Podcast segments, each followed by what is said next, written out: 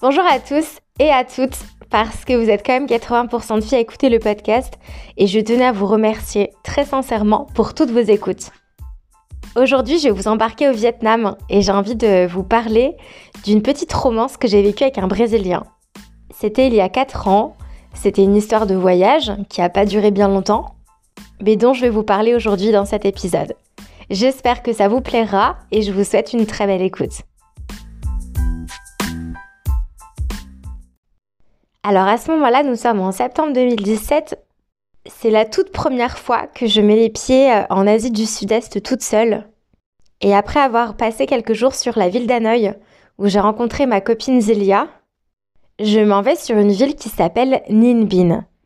Je pars là-bas parce que c'est assez connu pour une excursion qu'on peut faire euh, sur un bateau le long d'une rivière et lors de laquelle euh, on traverse trois grottes. C'est d'ailleurs assez atypique parce que ce sont des locaux qui pilotent les petites embarcations, mais pas avec leurs mains, avec leurs pieds. Enfin bref, j'arrive sur place. C'est la saison des pluies, donc euh, la météo n'est pas dingue. C'est la saison creuse, donc j'arrive à mon auberge et je vois que c'est pas la folie folie, il n'y a pas grand monde. Je pose mes affaires et puis je décide de me rendre à l'excursion en bateau. À cette époque-là, j'ai encore jamais conduit de scooter, donc je décide pas de m'aventurer euh, dans une location de scooter. J'appelle un mototaxi et je me rends à l'endroit pour euh, ma balade.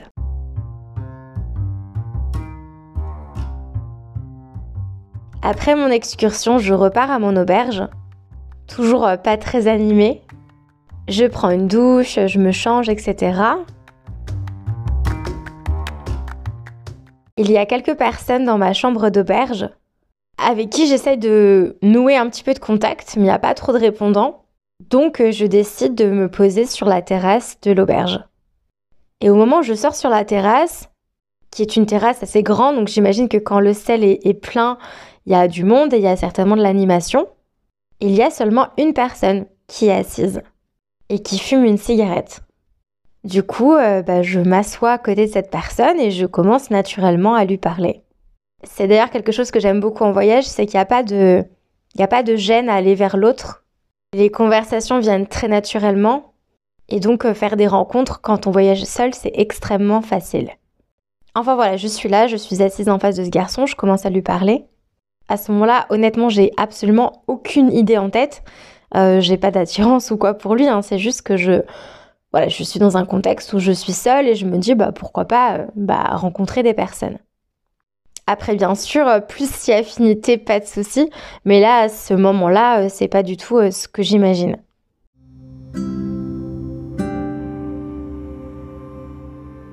Il est à peu près 18h, donc on commence à parler. Il me dit qu'il est brésilien, qu'il vient de passer 3 ans en Nouvelle-Zélande et qu'il s'octroie un voyage de quelques mois en Asie sur le chemin retour pour rentrer au Brésil. Je lui explique que moi je suis française, que j'ai passé un an en Australie et que voilà j'avais besoin de repartir, que je suis partie ici euh, en Asie et euh, que voilà je sais pas trop ce que l'avenir me réservera, mais que pour le moment je suis euh, en Asie. Et donc on sympathise pendant un long moment. Au bout d'un moment, on a tous les deux faim, donc on décide d'aller au restaurant la soirée euh, se passe super bien, on a beaucoup de choses à se dire, on parle beaucoup. On est aussi euh, sur le même mood parce qu'on est tous les deux assez jeunes, voyageurs, aventuriers. Et voilà, je pense que mutuellement on passe un très bon moment. On rentre à l'auberge, il y a toujours personne sur la terrasse. Il y a un grand canapé d'angle, donc on s'installe chacun sur une partie du canapé. Et on continue à parler, on se montre mutuellement des photos de nos voyages euh, respectifs. Il me parle de choses assez personnelles sur sa vie. Il me parle de son appréhension de rentrer au Brésil après euh, presque trois ans et demi d'absence.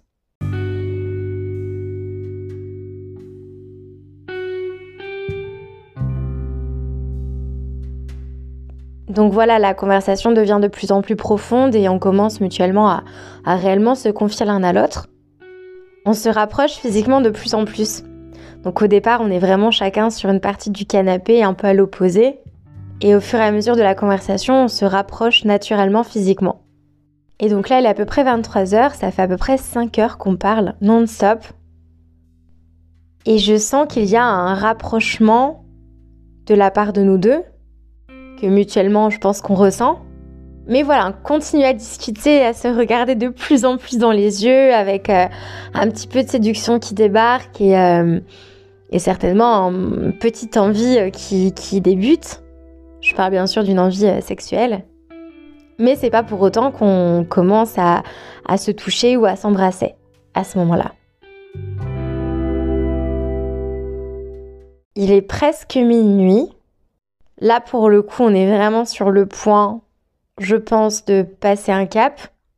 Quand tout à coup, les deux personnes actives de l'auberge qui se trouvaient euh, dans les parties communes à l'intérieur de cette auberge viennent nous trouver.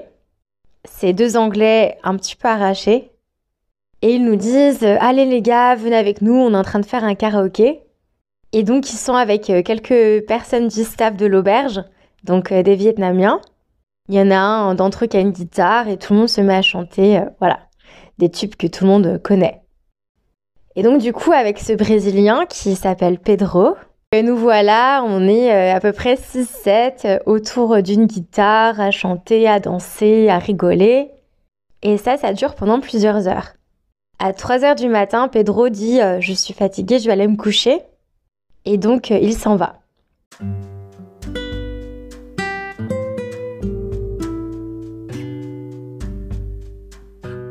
Et moi, perso, je suis vraiment dégoûtée parce que je me dis, mais c'est pas possible.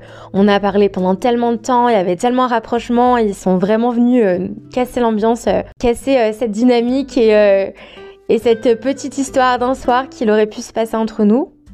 Mais bon, je me dis, voilà, il est 3h du matin, il est parti, bah tant pis.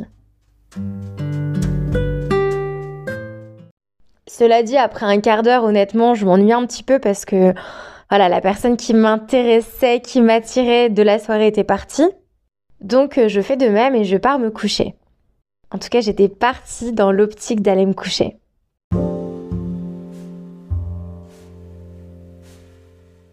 Et au moment où je vais me brosser les dents, je vois qu'il est dans la salle de bain. Donc je me dis c'est pas peine perdue, mais en même temps j'ai pas envie de faire le premier pas. Parce que je fais très très très souvent le premier pas avec les garçons. Mais euh, parce que j'ai la certitude que il y a possibilité. Là, le fait qu'ils soient partis avant moi, je me suis dit bah, peut-être que finalement ils n'étaient pas tant intéressés que ça. Donc je me suis dit s'il y a quelqu'un qui doit faire un premier pas, c'est lui et c'est pas moi. Nos dortoirs sont côte à côte. Ces deux portes, en fait, qui sont euh, pas très loin l'une de l'autre. Et là, je me dis, bah tant pis, c'est fini pour moi, il se passera rien. J'ouvre la porte de mon dortoir et je sens la fraîcheur de l'air conditionné. Il faut savoir qu'en Asie, il fait très très chaud, très humide. Et ils ont la fâcheuse tendance à mettre la clim vraiment très très fraîche. Du coup, en ouvrant la porte, euh, je la ferme à peine et je le regarde et je lui dis mais il fait tellement froid.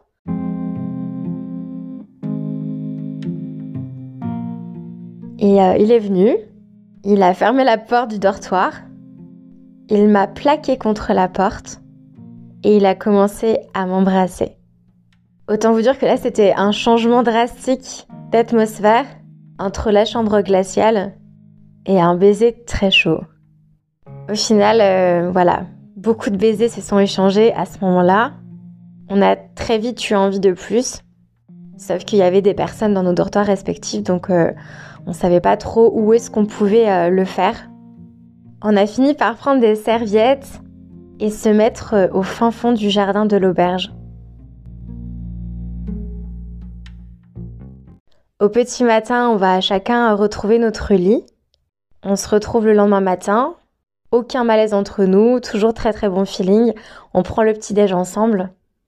On passe la journée entière à s'enfermer dans un dortoir, mais genre littéralement, parce que les personnes qui étaient dans sa chambre avaient quitté la pièce, enfin étaient parties pour la journée.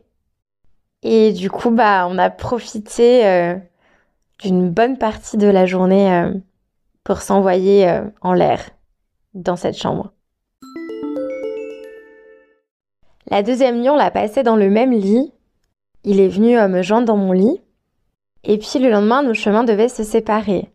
Donc moi, je voyageais en bus, lui en moto, mais on a décidé de se retrouver euh, malgré tout sur la ville d'Hanoï. Donc je crois peut-être deux jours plus tard. Et ce qui est génial en Asie, c'est que les hôtels sont vraiment très peu chers. Donc on s'est pris quelques nuits d'hôtel ensemble sur euh, la ville d'Hanoï.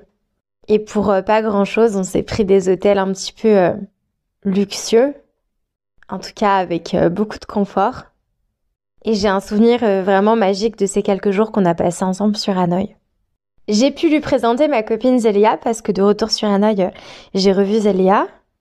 Et puis je vais pas vous mentir, on a passé quand même beaucoup de temps dans la chambre.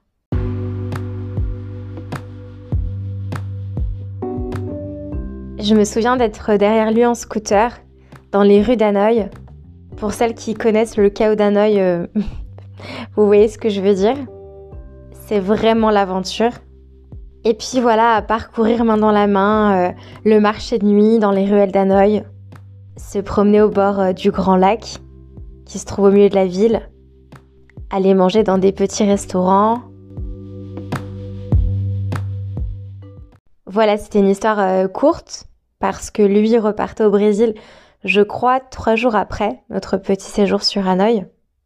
Et donc on sait qu'on n'a pas beaucoup de temps l'un avec l'autre.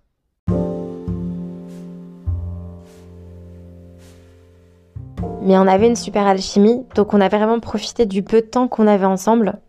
Jusqu'à ce fameux matin où je l'accompagnais jusqu'à un bus. Le fameux bus qui allait le conduire jusqu'à l'aéroport. Et donc euh, là, on s'est dit au revoir, mais comme deux amoureux qui allaient se retrouver quelques semaines plus tard, avec euh, des bisous passionnés, des gros câlins, des gestes très très affectueux. Mais la vérité à ce moment-là, c'est qu'on avait tous les deux conscience qu'on ne se retrouverait certainement jamais sur le même continent. Parce qu'à ce moment-là, moi, je reste en Asie. J'ai pour projet à l'avenir de partir en Nouvelle-Zélande. Je suis européenne. Et lui est sud-américain et il repart dans son pays d'origine, le Brésil. Finalement, comme beaucoup d'histoires de voyage que moi ou d'autres personnes ont vécues, ça a été très très court mais très intense. Et je pense que c'est grâce à ces histoires-là que je me rends compte que la durée d'une relation ne définit pas forcément l'intensité. Il y a des histoires très courtes mais extrêmement intenses. On a gardé contact quelques mois par message. Et puis après, forcément, nos chemins se sont séparés.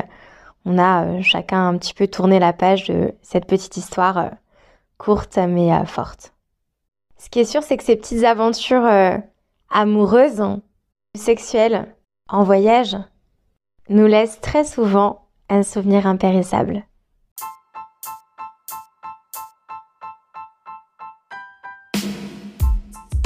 Voilà, c'est la fin de l'épisode du jour, j'espère qu'il vous a plu. Et si toi aussi tu as rencontré un petit flirt de voyage et que tu souhaites partager cette histoire dans mon podcast, n'hésite pas à me contacter.